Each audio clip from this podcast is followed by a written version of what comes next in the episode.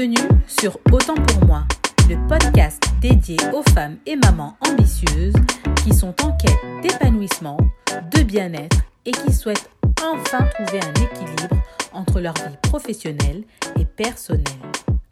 Moi, c'est Bibi. Ici, je vous partage toutes les semaines des conseils et astuces pour vous aider dans l'organisation de votre quotidien. Ceci afin de vous aider à dégager un temps pour vous, un temps pour vivre le moment présent et faire ce qui vous tient vraiment à cœur. Parce que la vie mérite mieux que la vitesse. Salut à tous Alors, tout d'abord, bienvenue à toi dans ce premier podcast. J'espère que ce sera le premier d'une longue série et commençons euh, par le commencement, hein, par euh, faire connaissance. Moi, je suis Bintou, mais tu peux m'appeler Bibi si tu fais partie de la team ATPM, c'est-à-dire la team Autant pour moi. Je suis tout d'abord maman aussi de trois enfants. Je suis infirmière, étudiante, entrepreneur et auteur du blog Autant pour moi.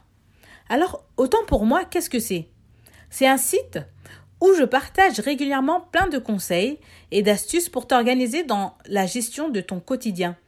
Parce que voilà, clairement, lorsque l'on devient maman, il y a de nombreuses obligations auxquelles on doit faire face et si malheureusement on n'y est pas préparé, ça peut vite tourner euh, au vinaigre quoi. On est prise dans une sorte de spirale, on a constamment des choses à faire et clairement ça ne s'arrête jamais. Par exemple, lorsque j'ai connu la joie d'être maman, j'ai dû aussi faire euh, face à quelque chose que je n'avais pas forcément prévu, c'était, euh, ou que j'avais du moins minimisé, c'était la gestion d'un foyer. La gestion d'un foyer, malheureusement, elle n'est pas enseignée à l'école, et c'est bien dommage d'ailleurs.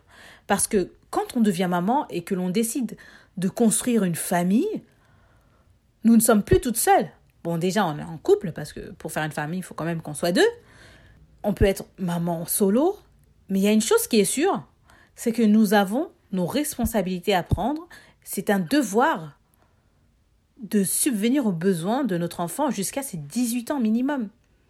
Et finalement, il faudra savoir faire face à tous ces impératifs que l'éducation d'un enfant nécessite. Et quoi de mieux que de gérer une situation lorsqu'on y est déjà préparé? Bon, après, voilà, hein, bien sûr, les mentalités changent et nous, sommes pas de, et nous sommes de plus en plus aidés par nos conjoints, mais dans l'inconscient collectif, quand même, la gestion du foyer, elle revient souvent à la femme. Euh, nous, les femmes, nous avons clairement une charge mentale bien plus grande que les hommes, et ça, c'est un fait. J'aime bien prendre l'exemple du tube de dentifrice, parce que lorsque je vois un tube de dentifrice bientôt vide, je me dis tout de suite, que le tube est bientôt vide, il faudra que je pense en acheter lors des prochaines courses, à le noter dans la liste de courses. Alors que mon mari, lui, bah, il voit juste un tube de dentifrice. Hein. Et au mieux, il remarque qu'il est vide. C'est peut-être pas juste, mais c'est un fait.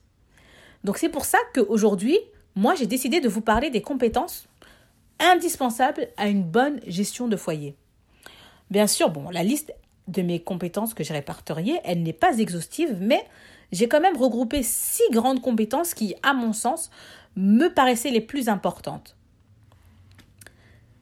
C'est parti. Alors, première compétence, savoir manager. Qui dit gestion de foyer dit gestion de projet. Parce que, en effet, le, chef de projet, c'est une personne qui est chargée de mener un projet et de gérer euh, son bon déroulement. De manière générale, j'ai regardé dans la, sur Internet la définition de chef de projet et j'ai vu que c'était euh, une personne qui, anime une équipe pendant la durée de divers projets dont il a la charge. Mais je me dis, c'est exactement ce que l'on fait au quotidien. Pour, assurer la vie en communauté, pour que ça fonctionne bien, il faut savoir répartir les différentes tâches et savoir qui fait quoi. Qui fait les courses? Qui prépare le repas? Qui fait le ménage? Qui fait le linge et à quel moment? Tout cela, c'est du management en fait. Ensuite, deuxième compétence, savoir anticiper et de par conséquent savoir gérer les imprévus. Je ne vous l'apprendrai pas, nos quotidiens sont remplis d'imprévus. Si ce n'est pas la grève des transports ou de la cantine, c'est notre enfant qui est malade. Là, on se retrouve à devoir gérer qui va les garder, à essayer de caler un rendez-vous chez le médecin à la dernière minute, bref, de quoi nous rendre chèvres. Mais dans ce cas, quelle est ta, réaction quand ça t'arrive? Avec de l'anticipation, on a toujours un plan B en fait. les faire garder chez la mamie ou leur prévoir un pique-nique euh, pour le déjeuner. Ou sinon, ben, tu as déjà sympathisé avec la voisine du dessus qui peut éventuellement récupérer ton enfant à l'école. Enfin bref. Tout dépend de ta situation. Mais l'essentiel est de ne pas se laisser surprendre et d'essayer de rendre ben, les imprévus prévisibles. Ensuite, troisième compétence, la patience. Les enfants. Les enfants sont en perpétuel apprentissage. Ils apprennent à marcher, ils apprennent le langage, à parler. On leur apprend ce qui est bien, ce qui est mal. On doit leur apprendre la propreté. Après, on doit, on doit leur apprendre l'autonomie. Comment ranger les jouets. Les règles de vie lorsqu'on utilise un, jouet ou quand, quand on est en famille. Bref, il faut savoir être très patiente en leur répétant et en leur montrant régulièrement et calmement les mêmes choses jusqu'à ce qu'ils les intègrent. Bon, hein, je pose ça là comme ça calmement, comme une super maman bienveillante et tout. Et ça a l'air très simple dit comme cela, mais en pratique, euh, on va se le dire, hein, la vérité, ils mettent nos nerfs à rude épreuve. Moi, je me suis demandé, mais comment, comment un si petit être comme ça, haut comme trois pommes, arrivait à me faire la misère? Je ne sais pas pour toi, mais, mais moi, mes enfants ont réussi à me faire passer dans tous les états. Colère, cri, pleurs. Mais le résultat est le même au final. Tu peux t'époumoner autant que tu veux s'il n'a pas envie ou pas compris, cela ne servira à rien. Donc, en conclusion, il faut, il faut apprendre à garder un certain self-control et trouver quand même d'autres méthodes plus simples, plus bienveillantes, plus éducatives et afin de moins culpabiliser parce que voilà, quand on leur crie dessus et qu'on s'énerve, on n'est pas du tout bien après et en plus on, a plein de regrets donc ce euh, c'est pas la solution. Quatrième compétence, être à l'écoute. Si on ne fait pas attention euh, dans notre quotidien, on peut être pris dans un tourbillon, comme je disais, de tâches. Euh, je dois faire la vaisselle, le repas, le ranger, la lessive, le linge, voilà. Tout cela, c'est dans le but justement, dans le but justement d'être une maman et une épouse parfaite. Mais au final, on passe complètement à côté. On, fait tout le contraire. Parce qu'on est là sans vraiment être là. Et, on n'est pas là pour notre conjoint, on n'est pas là pour nos enfants. Parfois, des fois, ils viennent nous voir et, ils essayent de nous faire passer des messages. Et si tu n'es pas à l'écoute, tu, ne vas pas le, tu, tu ne vas pas l'entendre de la même façon. Ils peuvent venir à côté de toi et te dire Tu veux jamais jouer avec moi? ou euh, Tu travailles tout le temps. Mais en fait, ces petites phrases, ce sont des petites alertes qui sont là pour dire Eh, bon, stop, pose-toi et passe un moment de qualité avec ton enfant, joue, discute avec lui. Cela peut, ça peut juste prendre que quelques minutes, mais la qualité, elle est là. Tu as un échange de qualité avec ton enfant, et ces petits échanges comme ça, ils peuvent sembler minimes, mais ça apporte tellement cela peut lui donner confiance en lui, ça l'aide à exprimer ses sentiments et à ressentir cet amour que tu lui donnes au moment où il en a vraiment besoin. Voilà, cinquième compétence, savoir gérer son temps. La gestion du temps, c'est une des compétences qui nécessite quand même le plus de rigueur, mais qui facilite tellement le quotidien une fois qu'on la maîtrise. C'est d'ailleurs après avoir eu des enfants que je me suis dit non mais là, qu'est-ce que je faisais de mon temps avant là? Et c'est là que j'ai réellement pris conscience que nos mamans, mais c'était de vrais warriors. De nos jours, le temps, c'est devenu une denrée rare. C'est un bien super précieux dont tout être vivant dispose, mais à l'heure actuelle, on est happé de partout, surtout depuis le développement des réseaux sociaux, une vraie catastrophe. Entre Netflix et Instagram, on ne voit pas le temps passer. Hein. Et les obligations du quotidien, par contre, elles, elles restent bien là. Beaucoup d'entre nous, nous passons notre temps à être pressés, et c'est tous les jours la même course. On dépose les enfants à l'école, on va au travail, ou on rentre et on fait le ménage, on récupère les enfants. Et là encore, il y a une autre journée qui commence. Il faut les accompagner aux activités, préparer le repas, faire faire les devoirs, le ménage, le linge, la paperasse, etc., etc. Du coup, en fin de soirée, on est épuisé, on n'a qu'une envie, c'est de s'affaler devant la télé, déstresser et ne rien faire. Et bien sûr, le week-end, alors là, on se rattrape avec une bonne grasse mat, parce qu'il faut qu'on récupère de la semaine éreintante, mais encore, même là, la grasse mat, c'est si euh, nos enfants nous l'accordent. Hein. Au final, on ne profite pas assez de nos proches, de notre famille et notre conjoint.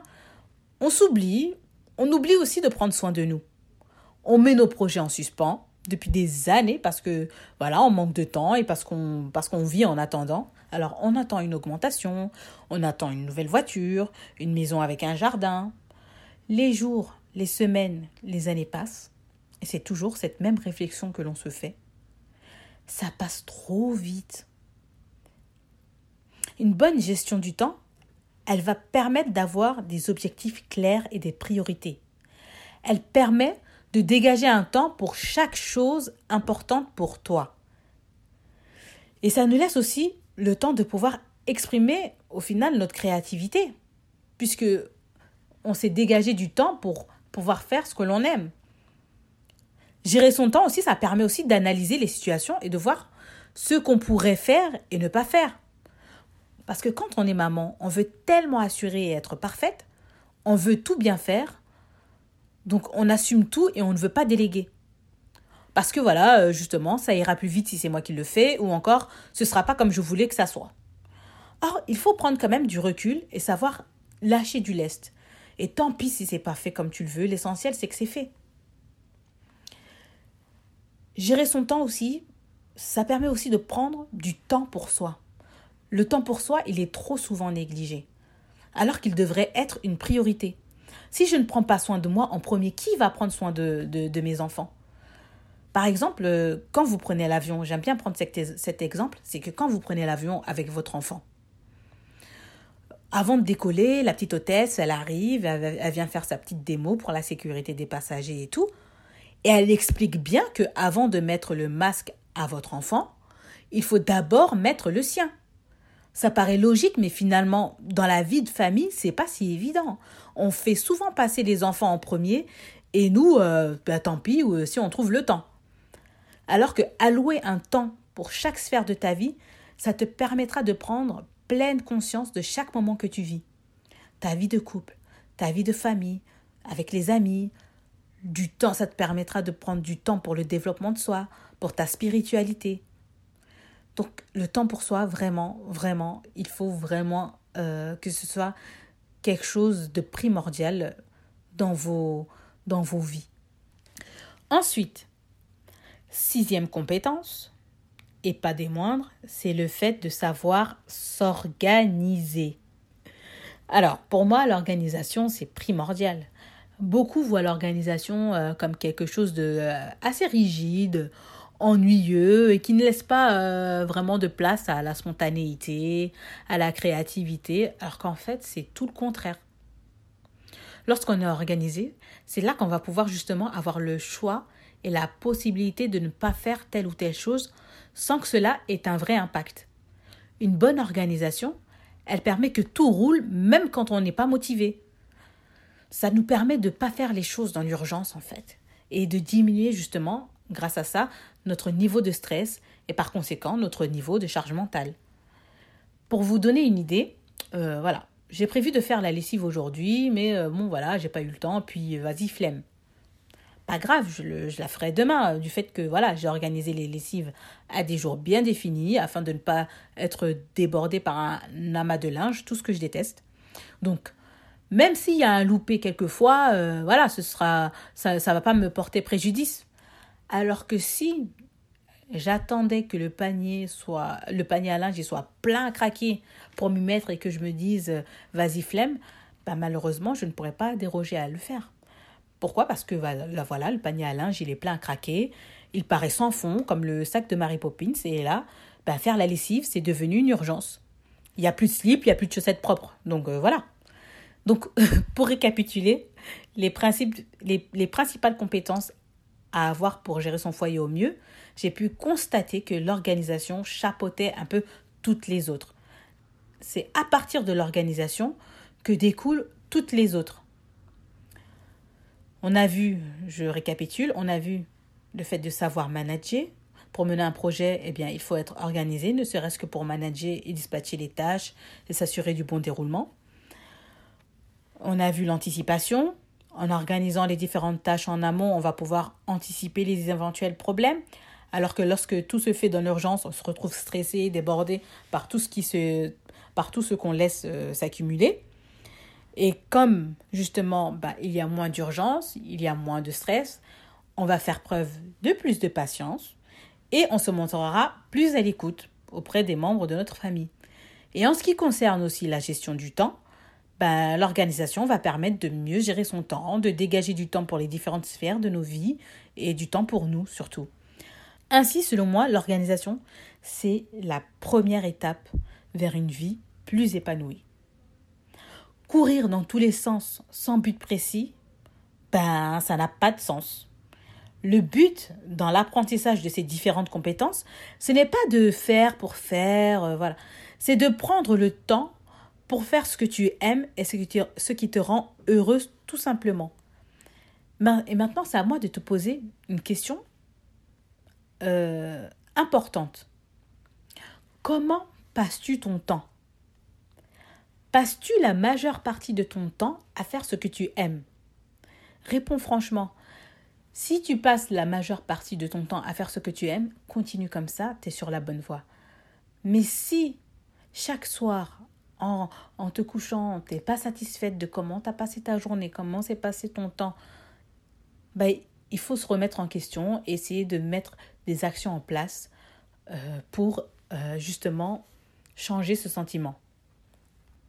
Donc voilà, depuis plusieurs années maintenant, j'ai pris à cœur d'accompagner les mamans débordées qui, prises dans le tourbillon de la vie, laissent filer le temps sans en profiter pleinement. Mon rôle est de te guider à l'aide de conseils et des différentes méthodes apprises que je partagerai via mes podcasts. Si tu veux aller plus loin, je te propose le programme aussi euh, ATPM, autant pour moi. Il permet d'accompagner les femmes vers une organisation plus fluide de leur quotidien et d'analyser ta situation et tes propres besoins afin de dégager ce temps pour toi. Parce qu'au final, nous sommes toutes différentes et avons toutes des priorités différentes. Certaines veulent être plus assidus dans leur spiritualité, d'autres veulent passer plus de temps euh, en famille ou en couple, ou encore euh, se remettre en forme. Mais on peut vite se perdre lorsqu'on a du mal à jongler avec toutes ces casquettes différentes et ce n'est clairement pas évident pour tout le monde. Si tu veux plus d'informations, je mettrai euh, le lien de mon site internet dans la description de ce podcast. En attendant, je suis très heureuse de pouvoir partager avec toi mon expérience et d'aider celles qui se sentent un peu perdues, de faire déculpabiliser euh, toutes ces femmes qui prennent du temps pour elles, et j'ai bien l'intention aussi d'interroger de nombreuses mamans inspirantes sur la manière dont, dont, elles ont pu gérer un foyer tout en gardant de l'ambition pour avancer dans leurs projets respectifs. Donc voilà, sur ce, je te dis à très bientôt. N'hésite pas à t'abonner et à partager ce podcast autour de toi pour me soutenir et me permettre de gagner en visibilité. Si tu es sur Apple Podcast, je t'invite également à laisser une note et un commentaire. C'est avec grand plaisir que je le lirai. À bientôt!